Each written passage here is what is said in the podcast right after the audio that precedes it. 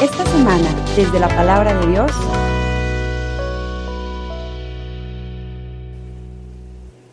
En aquel tiempo llegó Jesús a un pueblo de Samaria llamado Sicar, cerca del campo que dio Jacob a su hijo José. Ahí estaba el pozo de Jacob. Jesús, que venía cansado del camino, se sentó sin más en el brocal del pozo. Era cerca del mediodía. Entonces llegó una mujer de Samaria a sacar agua y Jesús le dijo, dame de beber. Sus discípulos habían ido al pueblo a comprar comida. La samaritana le contestó, ¿cómo es que tú, siendo judío, me pides de beber a mí que soy samaritana? Porque los judíos no tratan con los samaritanos. Jesús le dijo, si conocieras el don de Dios y quién es el que te pide de beber, tú le pedirías a él y él te daría el agua viva. La mujer le respondió, Señor, ni siquiera tienes con qué sacar el agua y el pozo es profundo. ¿Cómo vas a darme agua viva? ¿Acaso eres tú más que nuestro padre Jacob, que nos dio este pozo, del que bebieron él, sus hijos y sus ganados? Jesús le contestó, El que bebe de esta agua vuelve a tener sed, pero el que beba del agua que yo le daré, nunca más tendrá sed. El agua que yo le daré se convertirá dentro de él en un manantial capaz de dar la vida eterna. La mujer le dijo, Señor, dame de esa agua para que no vuelva a tener sed ni tenga que venir hasta aquí a sacarla. Él le dijo, Ve a llamar a tu marido y vuelve. La mujer le contestó, No tengo marido. Jesús le dijo, Tienes razón en decir no tengo marido. Has tenido cinco y el que ahora tienes no es tu marido. En eso has dicho la verdad. La mujer le dijo, Señor, ya veo que eres profeta. Nuestros padres dieron culto en este monte y ustedes dicen que el sitio donde se debe dar culto está en Jerusalén. Jesús le dijo, créeme mujer que se acerca la hora en que ni en este monte ni en Jerusalén adorarán al Padre. Ustedes adoran lo que no conocen, nosotros adoramos lo que conocemos, porque la salvación viene de los judíos, pero se acerca la hora y ya está aquí, en que los que quieran dar culto verdadero adorarán al Padre en espíritu y en verdad, porque así es como el Padre quiere que se le dé culto. Dios es espíritu y los que lo adoran deben hacerlo en espíritu y en verdad. La mujer le dijo, ya sé que va a venir el Mesías, es decir, Cristo. Cuando venga, Él nos dará razón de todo. Jesús le dijo, soy yo el que habla contigo. En esto llegaron los discípulos y se sorprendieron de que estuviera conversando con una mujer. Sin embargo, ninguno le dijo, ¿qué le preguntas? ¿O de qué hablas con ella? Entonces la mujer dejó su cántaro, se fue al pueblo y comenzó a decirle a la gente, vengan a ver un hombre que me ha dicho todo lo que he hecho. ¿No será este el Mesías? Salieron del pueblo y se pusieron en camino hacia donde él estaba. Mientras tanto sus discípulos le insistían, Maestro, come. Él les dijo, Yo tengo por comida un alimento que ustedes no conocen. Los discípulos comentaban entre sí, ¿le habrá traído alguien de comer? Jesús les dijo, Mi alimento es hacer la voluntad del que me envió y llevar a término su obra. ¿Acaso no dicen ustedes que todavía faltan cuatro meses para la siega?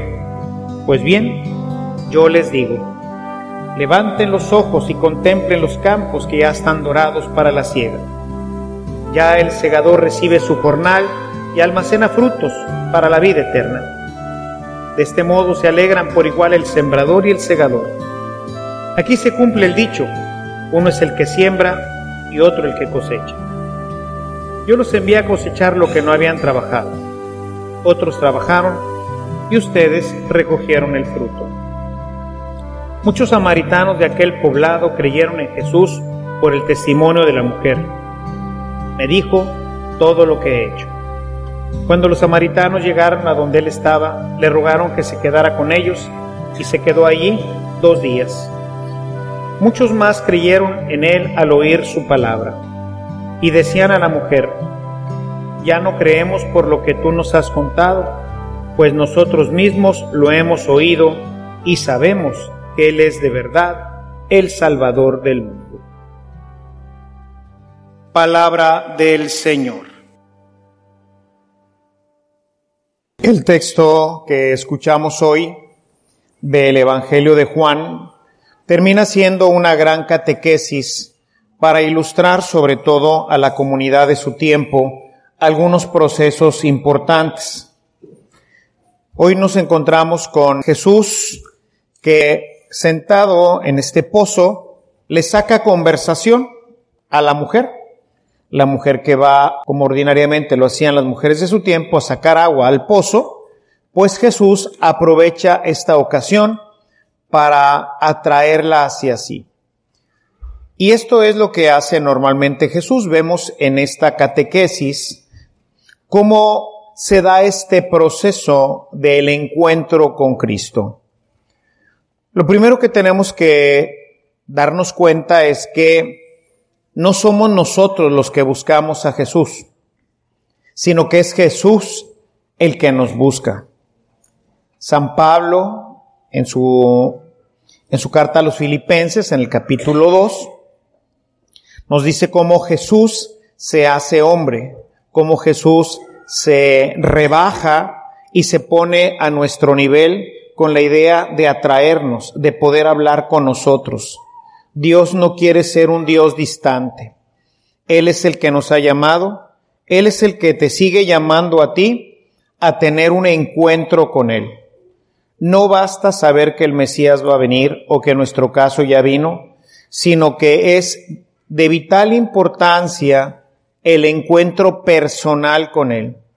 Un encuentro que le cambia la vida a esta mujer, le cambia la vida a toda una nación, que sería la nación de los samaritanos. Recuerden que aunque ya había una cierta unidad nuevamente en todo lo que es Israel, la parte del norte pues se sentía separada. De hecho, los judíos no los veían bien, los veían como paganos.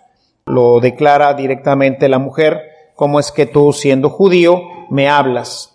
Entonces, lo primero es que él hay una iniciativa de parte de Dios que está continuamente buscándonos, llamándonos, de diferentes formas. Utiliza cualquier situación como una oportunidad para llamarnos. Puede ser una misa, puede ser un retiro, puede ser una conversación con alguna persona, hoy a través de las redes sociales. Puede ser, ya ven que ahora pues pululan los mensajitos que traen reflexiones de Jesús, del Evangelio, etcétera. Y puede ser ese el momento en el que Dios te llama a tener un encuentro personal con Cristo.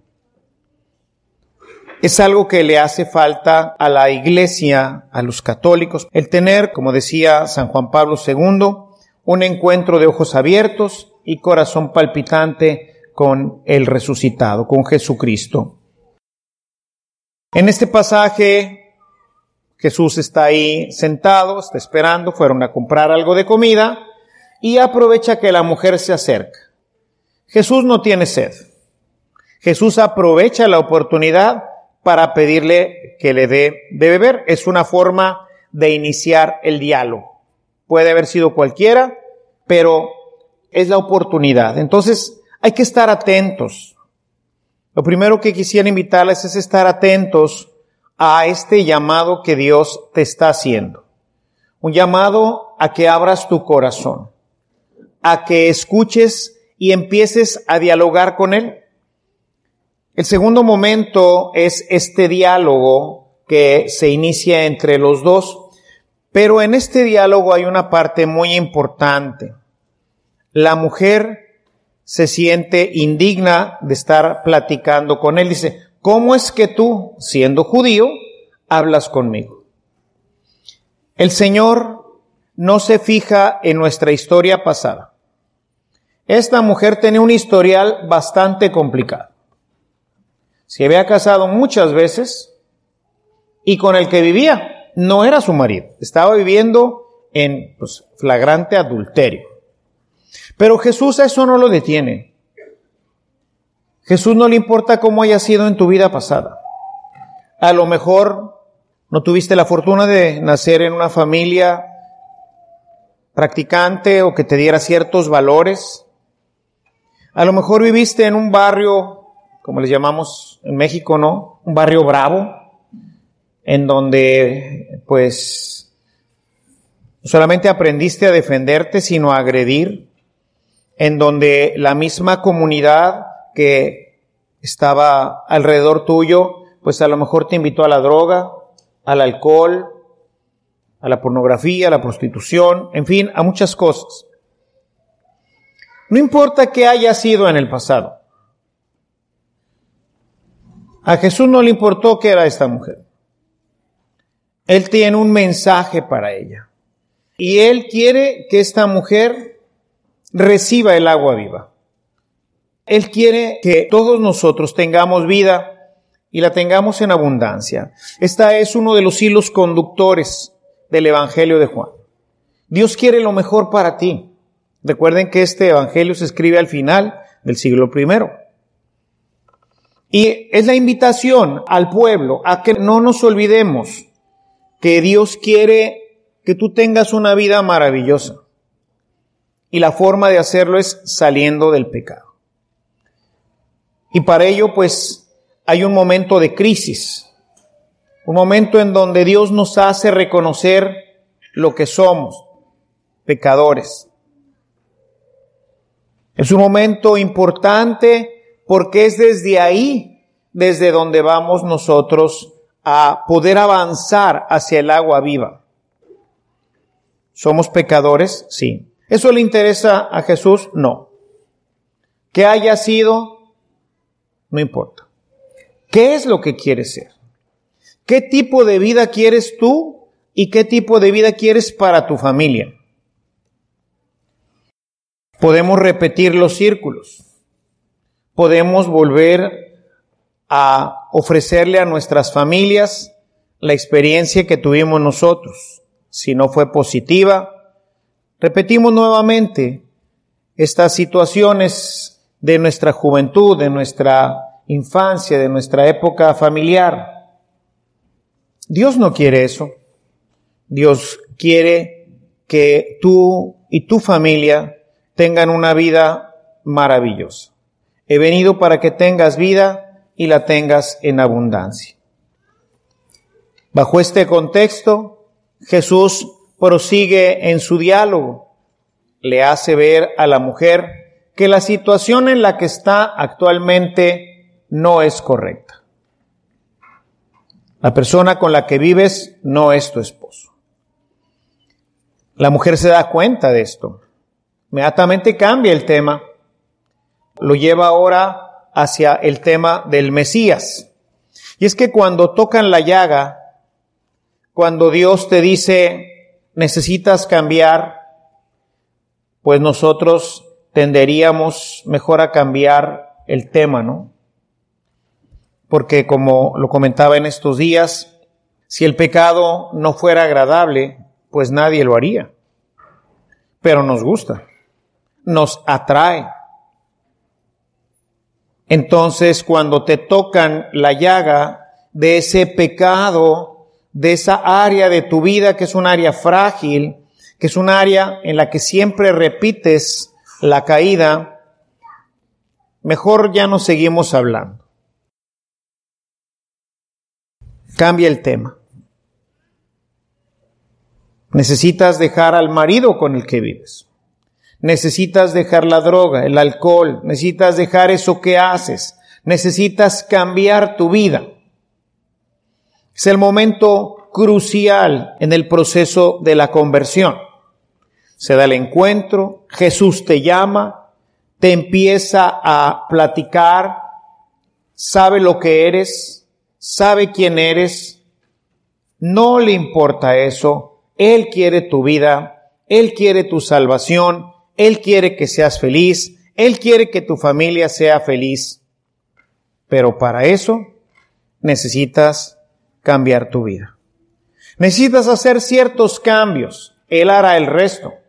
Él con el agua viva terminará la transformación. pero tú necesitas cambiar. La mujer en ese momento le cambia el tema. Bueno, es que dicen que va a venir el Mesías.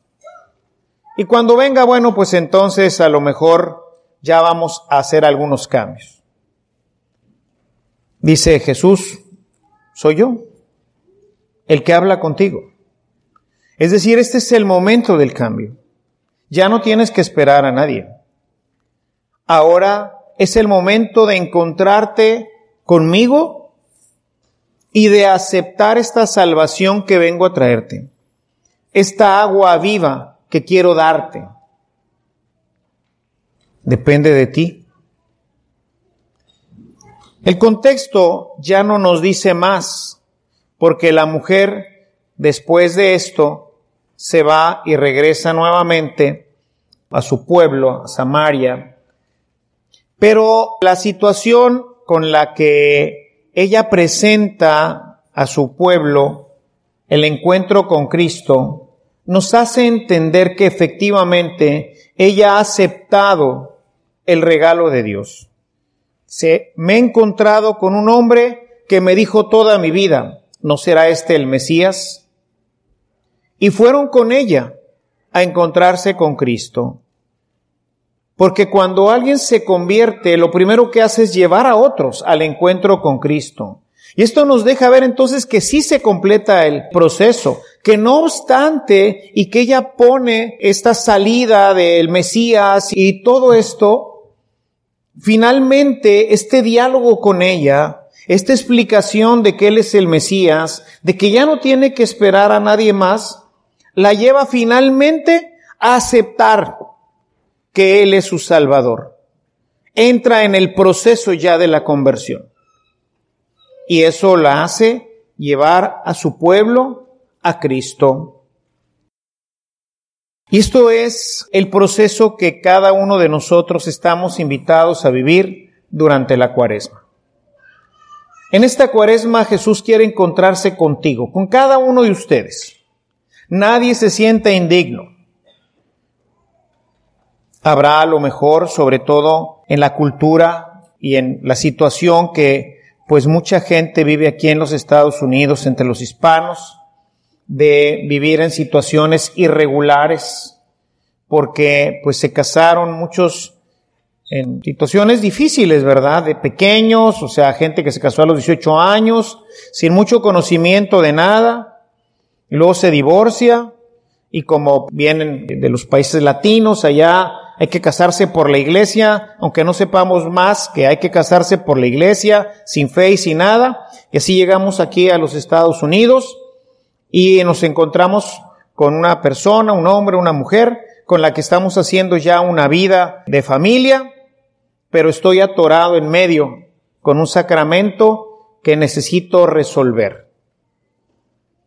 Y me siento indigno. Y hay mucha gente que incluso ni siquiera se acerca a la iglesia, porque en otro tiempo se decía que estaba excomulgada, cosa que es una ridiculez, ¿verdad? Eso no es cierto.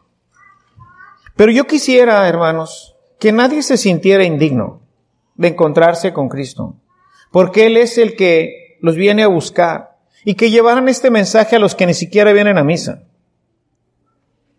A lo mejor viven en pecado. La mujer vivía en pecado. La mujer era una pecadora. Y no de poquito, de mucho. Ya llevaba muchos maridos. Y este ni siquiera era marido.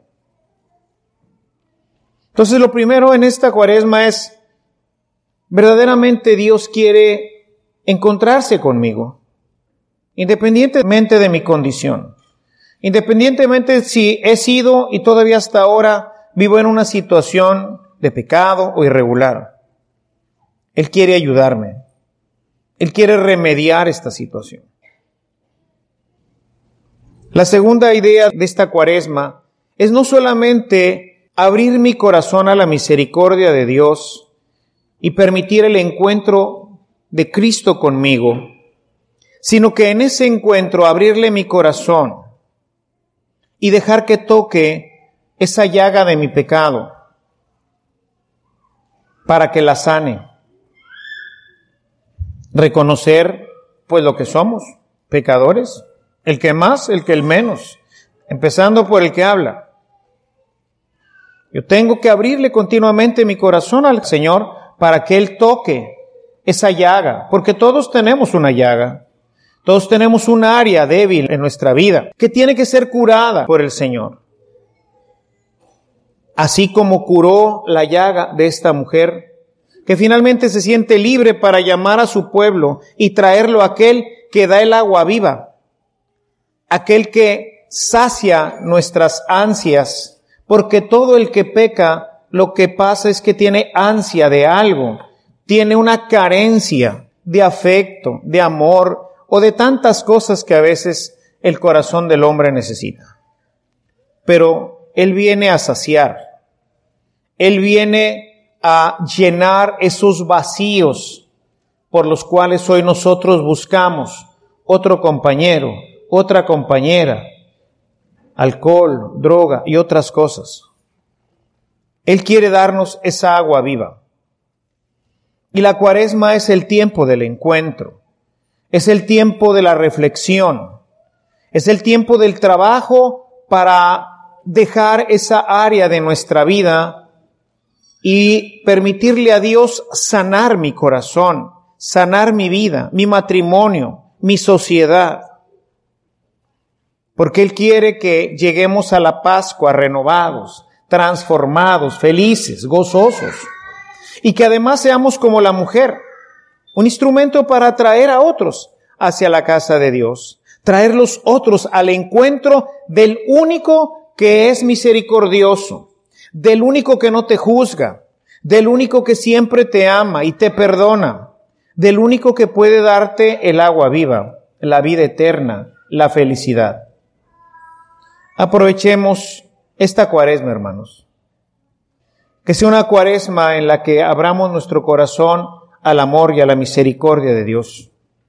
Que seamos instrumentos para que nuestra familia pueda reencontrar esa paz que a veces no tenemos, esa reconciliación que a veces falta. Y así podamos empezar pues un camino de felicidad que a veces no conocemos. Seamos instrumentos especialmente para los jóvenes, que hoy buscan desesperadamente un montón de basura para llenar sus vacíos. Y por eso se meten en tantos problemas, en la búsqueda de algo que sacie su corazón, como quizás nos ocurrió a nosotros. Jesús quiere hoy sanar esto y darnos el agua viva, el agua que da felicidad, el agua que da paz, el agua que, como dirá al final de este pasaje, brinca hasta la vida eterna y nos hace ser siempre felices. Aprovechemos la cuaresma para tener este encuentro personal con Cristo. Estén atentos, puede ser un WhatsApp, puede ser una publicación de Facebook, puede ser una publicación de Instagram, puede ser algo que diga el Padre en una homilía, déjense tocar por Él. Estén atentos, porque Jesús va a buscar la oportunidad, como lo hizo con la samaritana, para encontrarse con cada uno de ustedes. Si esta reflexión ha sido de utilidad para su vida espiritual, le invitamos a visitar nuestra página en internet